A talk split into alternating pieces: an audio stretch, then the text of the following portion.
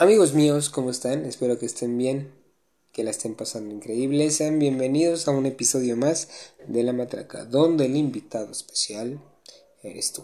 Toma asiento porque esto ya comenzó. Amigos, oigan, qué gusto de estar aquí nuevamente con ustedes, mis pequeños podcast escuchas, no sé cómo se llame, cómo se diga.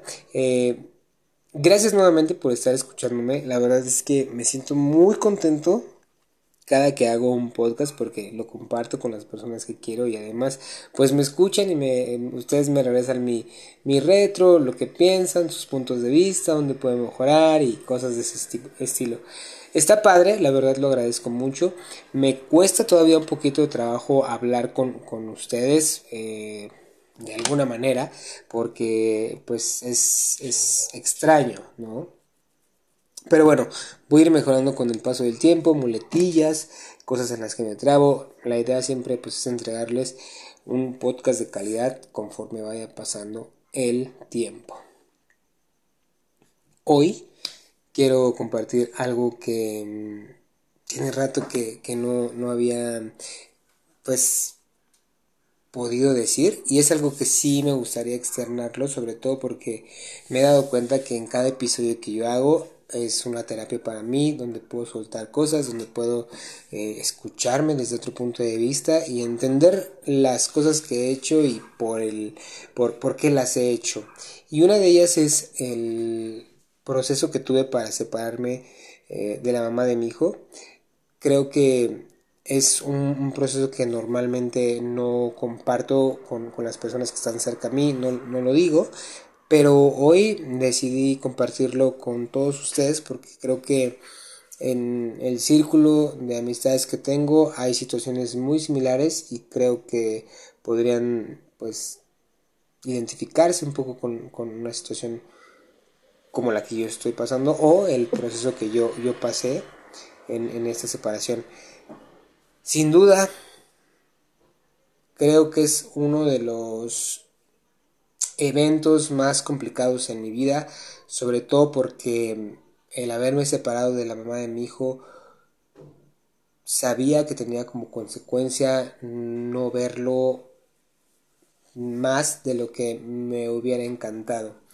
Pero por otra parte, sé que lo hice desde el amor y por el amor que le tengo y la relación que yo tenía para ese entonces ya no funcionaba, ya no tenía la misma fuerza como, como empezó y se habían fracturado algunas cosas. Entonces decidí o decidimos terminar esa relación eh, pese a muchas cosas, a los cambios, a la resistencia, a el no querer soltar tal vez la monotonía, los sueños, eh, planes, proyecciones, todo ese tipo de cosas están envueltas en un cúmulo de emociones en ese, en ese momento para, para ambos, pero creo que el hecho de haber tomado esa decisión pensando en lo mejor para mi hijo tiene una consecuencia y es que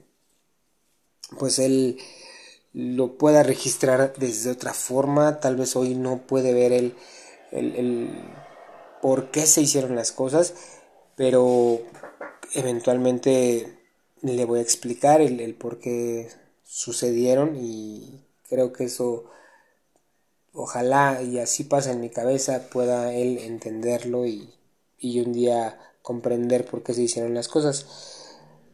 Creo que cada proceso es distinto, Afortunadamente mi proceso no fue tan complicado en el aspecto de soltar la relación. No hubo, no hubo tanta toxicidad, por, por así llamarlos. Mm, también no hay un enfoque en destruir a la, a la persona o a la expareja.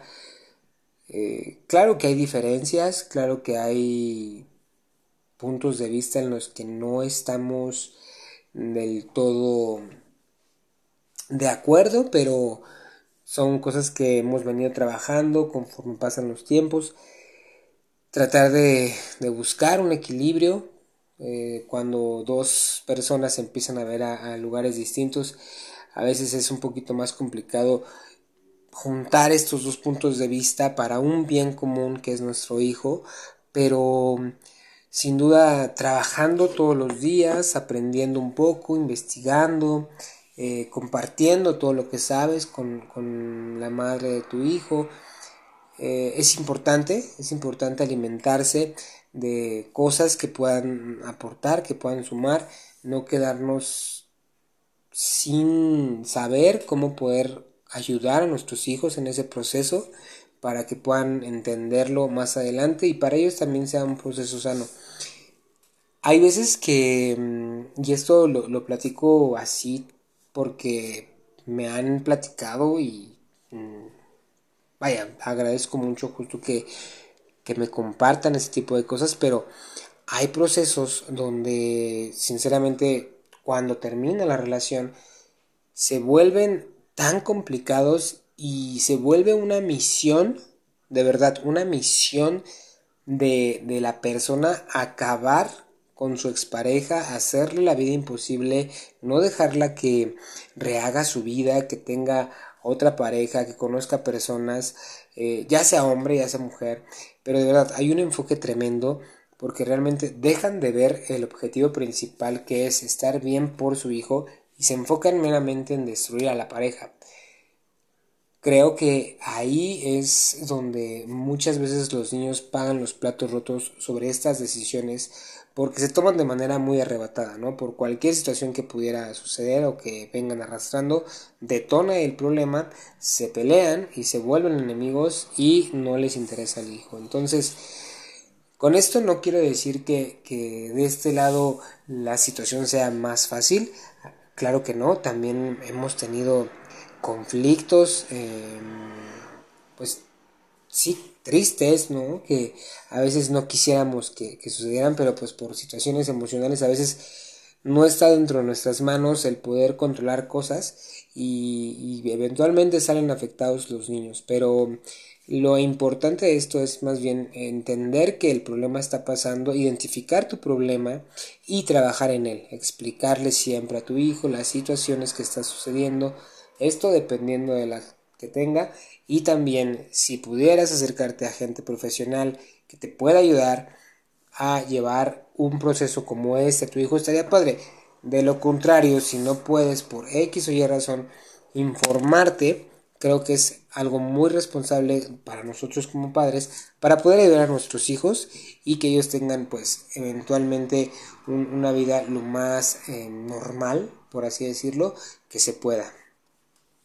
Esto Sinceramente es un tema que, me gusta mucho abordar, me gusta mucho compartir también para que más personas puedan eh, entender a veces ciertas cosas y, y tal vez pierdan ese enfoque en querer destruir a su expareja por la situación que sea, porque eso es hay infinidad de, de situaciones por las que, que, pasan las parejas, los procesos como les decía son completamente distintos, hay procesos muy dolorosos por, por situaciones que, que, están fuera de, de, las manos de las parejas. Eh, a veces mm, terminan estas relaciones por cuestiones tal vez amorosas de, de, terceras personas, por situaciones económicas, por situaciones tal vez extra normales, no sé cómo llamar eso, este fuerzas mayores tal vez que tenga que irse del estado por trabajo, no sé, habrá muchas, muchas variantes sobre situaciones como esas, pero la más recurrente y, la más común que veo, por lo menos en, estos momentos, es mm, que creo, y, por lo que me cuentan, que son, son relaciones muy prematuras, que toman decisiones eh, muy, muy tempranas, muy, muy em, vaya, no, no tienen todavía esta conciencia de lo que conlleva traer un, bebé al mundo. Y me incluyo también, la verdad es que nunca mm, fue mi, mi objetivo pues traer un, un, bebé al mundo y que no tuviera esta familia eh, convencional, pero creo que mm, la manera en la que hoy llevo esta, esta, vida eh, la hago con mucho cariño, con mucho amor desde lo que puedo hacer y siempre tratando de, crecer y ser mejor para poder aportarle algo. Hoy también creo que mm, estas nuevas familias separadas se vuelven cada vez más comunes y están señaladas, están juzgadas porque mm, pues anteriormente esto no, no era bien visto. Pero si tú estás pasando por una situación como esta, donde eres mamá soltera o papá soltero, y crees que socialmente está mal, yo te podría decir que mm, es normal que, haya pensamientos complicados, haya pensamientos oscuros en, en, este momento de tu vida. Sin embargo, también te puedo decir que no te preocupes, que lo estás haciendo bien y nada es para siempre. Habrá momentos complicados que te harán estirar la liga y te darás cuenta de lo capaz que eres y las posibilidades que, que puedes crear para crear un, entorno mejor en tu vida. Todo es un proceso. Hay procesos muy dolorosos, hay procesos no tan dolorosos. Aprende a aprende de ellos. disfrútalos, sé que son complicados y aunque pareciera que no sabes qué hacer, el instinto te va a decir cómo accionar en ese momento y vas a lograr hacerlo. Así es que no te preocupes, no estás solo. Aquí tienes un espacio donde puedes platicar lo que sientes y estás seguro.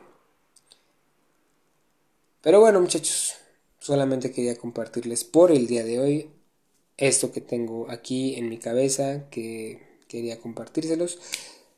Pásenla bien, muy bien, donde quiera que se encuentren. Y como siempre muchachos, pase lo que pase, nunca, pero nunca dejen de sonreír. Nos vemos en el siguiente episodio de La Matraca, que no sé cuál es. Bye.